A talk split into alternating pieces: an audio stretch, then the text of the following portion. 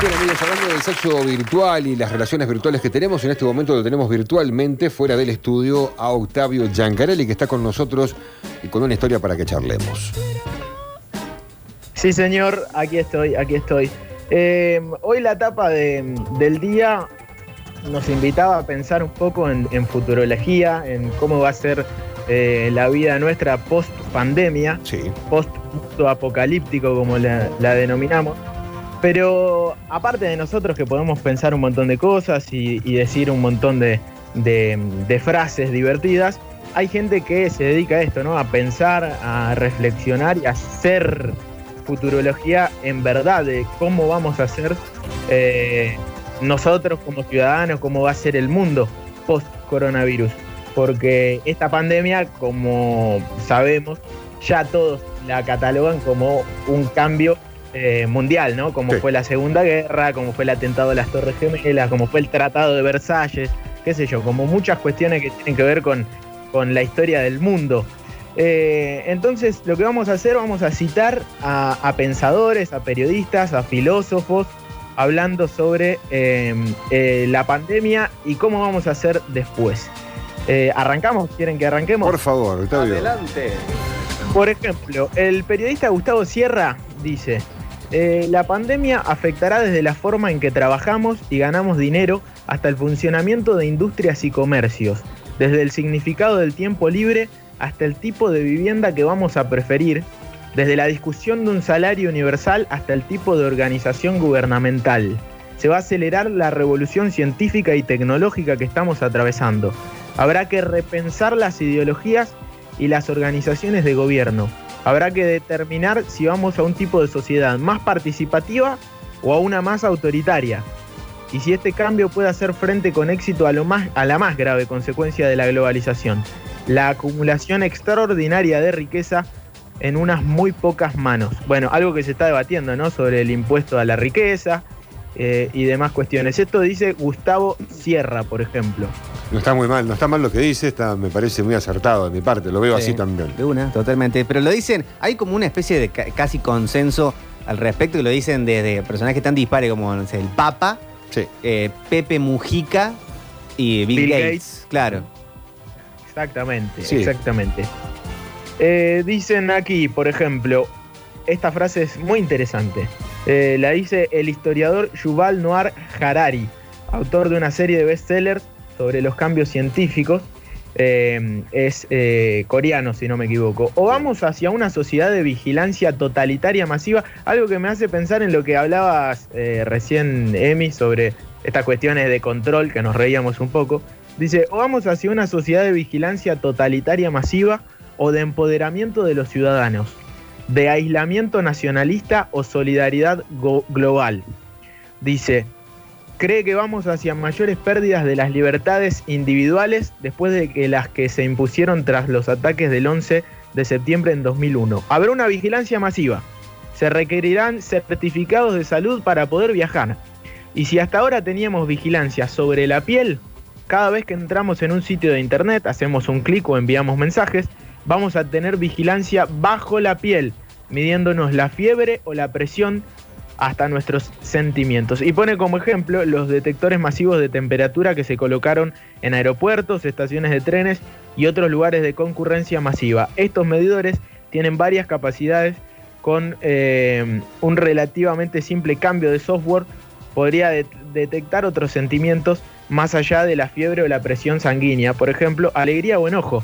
¿Se pueden imaginar este instrumento en manos del dictador de Corea del Norte pudiendo detectar quién está feliz y quién puede ser un potencial disidente?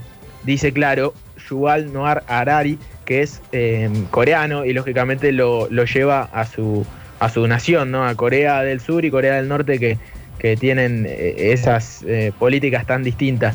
Pero, pero bueno, ya se está implementando este uso de, de, de vigilancia y, y de cuestiones que tienen que ver con el, con el calor. Eh, de hecho, hay un, un video viral en España de un periodista que se hace una prueba de, de- de calor, de esas Sí. pruebas calóricas, eh, y les da que tiene fiebre en vivo.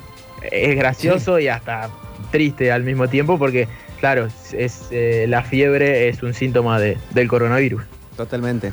Sí, la verdad que es, eh, fue mucho más profundo y más técnico también, ¿no? Es verdad que hace tiempo que estamos como vigilados, ya con las huellas digitales, con las cámaras que reconocen rostros. Faltaba realmente esto, ¿no? Pero directamente desde los teléfonos. Por Todo eso. el mundo tiene nuestra cara. Y- Sí, sí, sí, por eso digo, cada vez va avanzando más y esto ya es tremendo, digamos que a través de un sensor de calor puedan determinar hasta tu estado de ánimo y ya condicionarte más a decir, no, este es peligroso, a ver, dejemos un rato de este lado. Y sí, y que todo también se haga lento, que se detenga gente en un aeropuerto cuando quiere ingresar con un estado de ánimo que vaya a saber por qué lo tiene, porque a lo mejor está viajando a otro país porque tiene un bolonqui con un pariente, está por solucionar algún quilombo bárbaro y está de mala onda realmente ese determinante de calor estaría demorando sus cuestiones también, ¿no? Sí, la verdad que cada vez más vigilantes. Es una oportunidad eh, al- ante el mal accionar también de la gente cuando no respondemos a ciertas leyes y normas.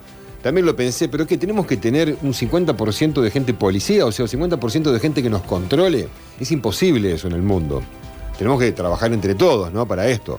Pero también el primero que citaste habla de concentración de poder y eso es lo que está sucediendo también en el mundo hace tiempo y donde no va, se va a bajar realmente la concentración del poder. Algunos aflojarán un poquito más, ¿no?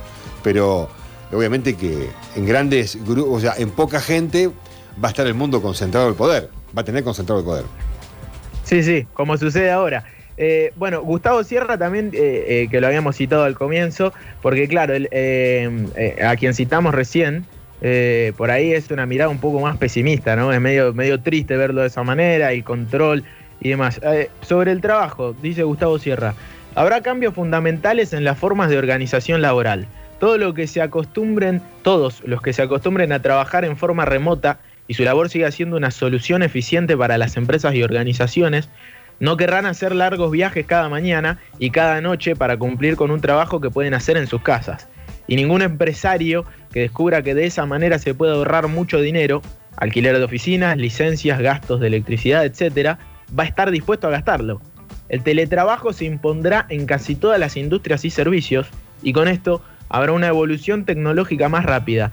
El sistema G5 de transmisión de datos se impondrá en mucho menos tiempo de lo que se esperaba. Claro. Bueno, lo hablamos también, ¿no? Sobre eh, el teletrabajo y, y- y cómo se está cambiando la forma también en nuestro país. Sí, que eso implica una conectividad eh, mucho más fuerte y también sistemas de seguridad ante las conexiones y las eh, terminales que se usan para ese trabajo. Sí. Porque eh, ha sido noticia Zoom también de con todo lo bueno que te, te- te da para poder conectarte, todo lo malo que tiene de la apertura a cualquier persona que quiera robarte los datos o, o, bueno, intervenir en tu seguridad, en tu información. Ni hablar, eh, eh, la manipulación y el uso de la información para quiénes, ¿no? Claro. Eh, eh, el sociólogo William Davis eh, escribió en The Guardian, el, el diario este inglés, dice, en lugar de ver esto como una crisis del capitalismo, podría entenderse mejor como el tipo de evento mundial que permite nuevos comienzos económicos e intelectuales. Una mirada mucho más eh, positiva. Sí, Eh, está, digamos, está sí. sacando un tema de un montón de tópicos que podemos discutir de los cambios que vamos a sufrir. Lo que se dice antes realmente es verdad, es lo que venía. Lo que estamos viviendo es lo que venía a posteriori, nada más que se aceleró por un virus. Exactamente. Eh, además, eh, a ver, por aquí dicen, ahora estamos en casas eh, recluidos para tomarnos un poco más en serio lo que ya se decía en la cumbre de la Tierra de 1992, la insostenibilidad de nuestras actividades, la insostenibilidad de nuestras actividades. Parece mentira que haya tenido que venir Greta Thunberg a decir a los viejos que no hemos hecho nada y que nos quitemos del medio para que la juventud se pueda poner manos a la obra, dice Leire Pajín, presidenta de la Reds. Lo dijo hace muy poquito eh, en una conferencia. Bueno, también, ¿no? Eh, las nuevas generaciones que, que ya auguraban este tipo de cambios. Claro que sí. Por más que le haya mandado a alguien, lo que ha hecho realmente es un empujoncito importante para el cambio de ideologías y de pensamiento con respecto al medio ambiente. Aquí eh, vamos a escuchar lo que dijo Pepe Mujica. Tenemos que resistir con toda nuestra fuerza, voluntad y conocimiento la tentación del nacionalismo. Si esto nos acaba convirtiendo en países autoritarios, vamos a tener un mundo mucho peor, porque ya sabemos cómo se comportan las grandes potencias dominadas por el nacionalismo. Bien. Clarito. Clarito, clarito. En pocas palabras, ¿no? Interesante también, sí. Sí, sí. Eh, y habla también de lo que, de lo que decía eh, el coreano que leímos al, al comienzo, eh, que hablaba de cómo se van a cerrar fronteras, lo difícil uno cree que va a ser eh, entrar a un país como Rusia, entrar a un país como China, eh, tener los permisos. eh, Pero los vos sos ruso, Octavio, ¿te van a dejar entrar o no? Claro, claro, es que uno, eh, yo me puse a pensar en eso también. Eh, ya cuando a mí me tocó viajar, eh, los controles que había, la verdad, eran impresionantes. Eh, te, te metían miedo. Si bien eh, iba gente de todo el mundo y seguramente eran más permeables porque era el mundial, eh, ya metían miedo. Imagínense lo que debe ser ahora. ¿Y sí? Sí, sí, sí. Sí, pero se- te- sí, son cosas en las cuales van cambiando y, y- y terminan. Eh, el, tema es, justamente ese, hasta dónde van los mecanismos de control eh, que aprovechan momentos, o se aprovechan, o nos acostumbramos en momentos de, de pandemias, de crisis, de guerras, y eh, cuánto terreno ganan para las ciertas libertades individuales, cuánto es seguridad y cuánto es intromisión en la intimidad. Exactamente, exactamente. Bueno, y vamos a hablar un poco de más de psicología, de, de cómo podemos llegar a ser nosotros, eh, porque hay frases interesantes de José Abadi, presidente del Consejo Consultivo de la Licenciatura en Psicología de la UADE, A ver. eh, que dicen, por ejemplo, como se ha visto luego de la epidemia del SARS, muchas personas desarrollarán una fobia a los espacios públicos y autolimitarán su salida. Eh, también eh, menciona la posibilidad de un aumento de los síntomas obsesivos a raíz del temor al contagio, de modo que los rituales de limpieza de la casa y el lavado compulsivo de manos pueden ser frecuentes y en algunos casos desmedidos. Sí, sí. Además, sí, ¿no? Sí, claro, claro. Obsesión. Adem- Exactamente. Además advierten sobre el aumento del consumo de alcohol, de psicofármacos o de otras sustancias, como una manera distorsionada de anestesiar el dolor emocional. Ni hablar. Yo te, en mi caso, eh, estoy consumiendo más alcohol que, que mm, cuando no existía la pandemia. Y sí. Claro. Eh, y encima no lo hago eh, porque uno puede pensar que, que es consumidor social, ¿viste? que uno se junta con los amigos y ahora uno se da cuenta que no, No. que, que lo, lo- Lo haces en el lo aislamiento. elige estando solo en su casa o, Sí. o acompañado de la persona que convive. Sí, es como un Pero eso está acompañante, bien, Octavio. como un acompañante de la, de, de esta, bueno, de esta cuarentena, ¿no?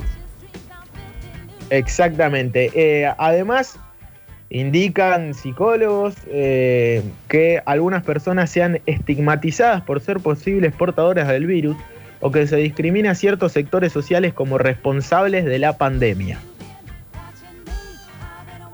Cierra. Dice, sin dudas tras el confinamiento habrá nuevos modos de relación.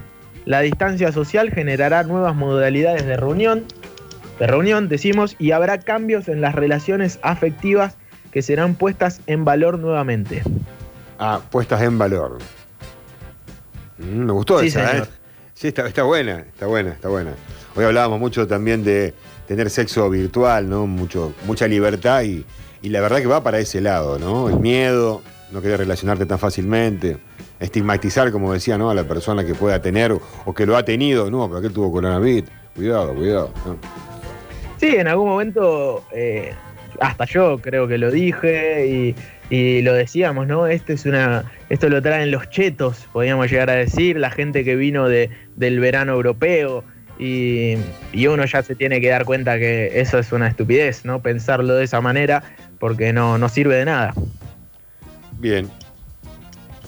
Eh, y por último, última frase. Es posible que salgamos mejores, que el mundo sea más justo si estamos encima y somos conscientes de las oportunidades de cambio que ofrece esta pandemia, que por ahora no tiene vacuna, pero sí reflexión, porque lo que no tiene cura ni vacuna es la incertidumbre. Y eso lo escribió Octavio Gencarelli. Muy bien. Bien, Octavio, me encantó, lo tenemos que cerrar ahí, ¿no? Porque lo mejor está por Sí, venir. señor. Lo mejor estaría por venir entonces. Tenemos que pensar de esa manera. Pensemos en positivo. Claro. Exactamente. Más allá de todos los obstáculos, lo mejor estaría por venir. Gracias, Octavio. Tuvo, estuvo todo muy bueno, salvo la última parte, ¿no? Ahora, Tolati.